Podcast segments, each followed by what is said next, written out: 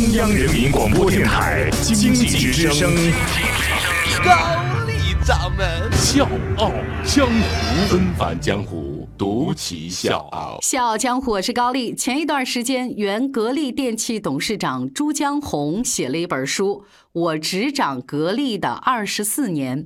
这书名咱一听就觉得哇霸气啊！我要告诉各位的是，这内容呢也挺不含糊。这里面呢对董小姐不是很友好。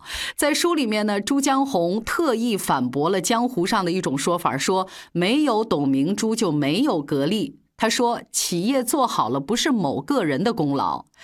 比起董明珠这个名字的如雷贯耳。朱江洪这个前董事长显得那么的默默无闻。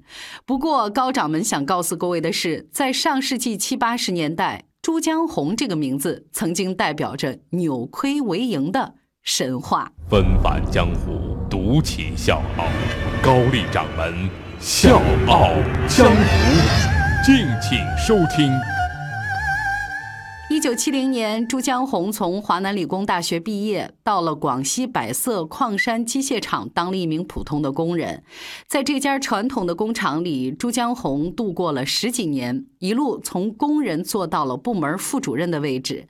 一九八二年，面对改革开放的冲击，工厂濒临倒闭。经过五百多名员工的票选，朱江洪当上了厂长。在朱江洪的带领之下，工厂五年内就从入不敷出转为净赚利润八百万元，成为当时的行业老大，也创造了行业奇迹。日子蒸蒸日上，但是在一九八八年，希望能多陪伴父母的朱江洪却提出了辞职，回到了老家珠海。那个时候呢，珠海刚刚成为经济特区，小有成绩的朱江洪回来之后呢，就被珠海特区发展总公司任命为冠雄塑胶厂总经理。那这个冠雄塑胶厂呢，是总公司的下属单位。工厂呢交到朱江洪手里的时候呢，利润不高，但是问题不少。作为一家塑胶厂，当时冠雄的业务以代工为主，没有自己的产品。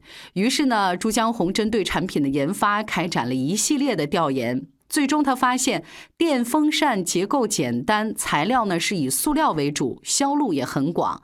于是朱江洪建立了生产线，第一批电风扇应运而生。这批电风扇一上市就成了抢手货。到了第二年，冠雄塑胶厂扭亏为盈，还赚了四百多万元。为了给电风扇起一个响亮的名字，朱江洪大笔一挥，写下了两个字：格力。一九九一年，朱江洪出任总公司另一家下属企业海利空调厂的厂长。第二年，冠雄、海利正式合并，组建成为珠海格力电器股份有限公司。朱江洪出任总经理，由此格力横空出世。而这个时候的朱江洪已经四十七岁了。可是谁也不知道，搞了半辈子企业的朱江洪，两年之后却遇到了一个。巨大的危机。我是水皮，向你推荐有性格的节目《笑傲江湖》，请在微信公众号搜索“经济之声笑傲江湖”，记得点赞哦。朱江洪呢是搞技术出身的，他就认为科技人员才是企业的核心。一九九四年，为了平衡科技人员与销售人员的待遇，朱江洪大幅降低了销售的提成比例。那这样的一个举动呢，引发了大批销售的出走。当时呢，很多的骨干精英都跳槽到了对手的公司，而且呢，也放出狠话了，说我们要搞垮格力。这个时候，朱江洪搬来了一个救兵，这个救兵就是董明珠。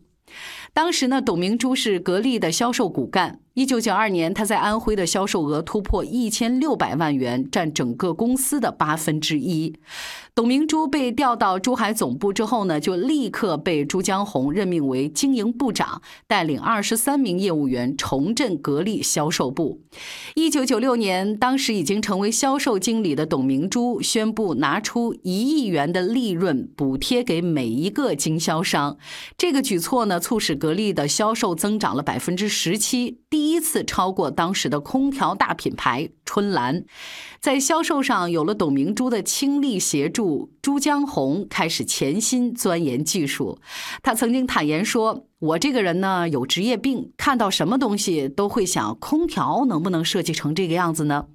说有一次，为了攻克日本的一项空调专利，朱江洪呢带着科研队伍夜以继日，终于做出了中国第一台一拖四变频空调机。没过多长时间，还做出了一拖八、一拖十。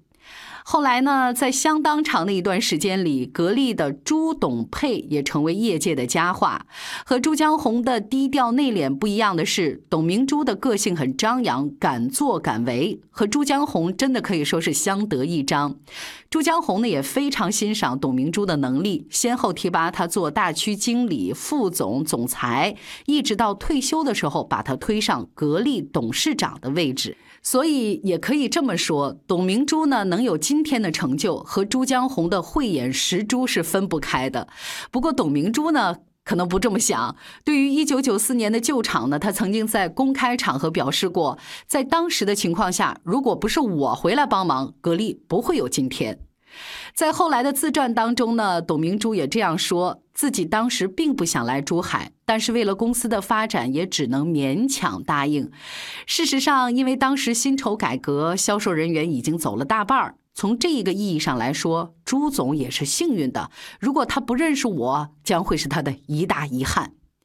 所以你看，两个人的不同立场也逐渐导致了一些分歧，乃至江湖传言。那其中原委呢？我想只有当事人自己清楚怎么回事儿。那我们不站队，更不做任何评判，因为在高掌门看来，两位都是江湖好汉。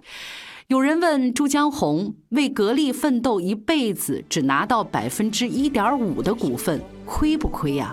朱江洪说：“我从来不觉得吃亏，从一无所有到现在的工资待遇都不错，有车有房，怎么会亏呢？”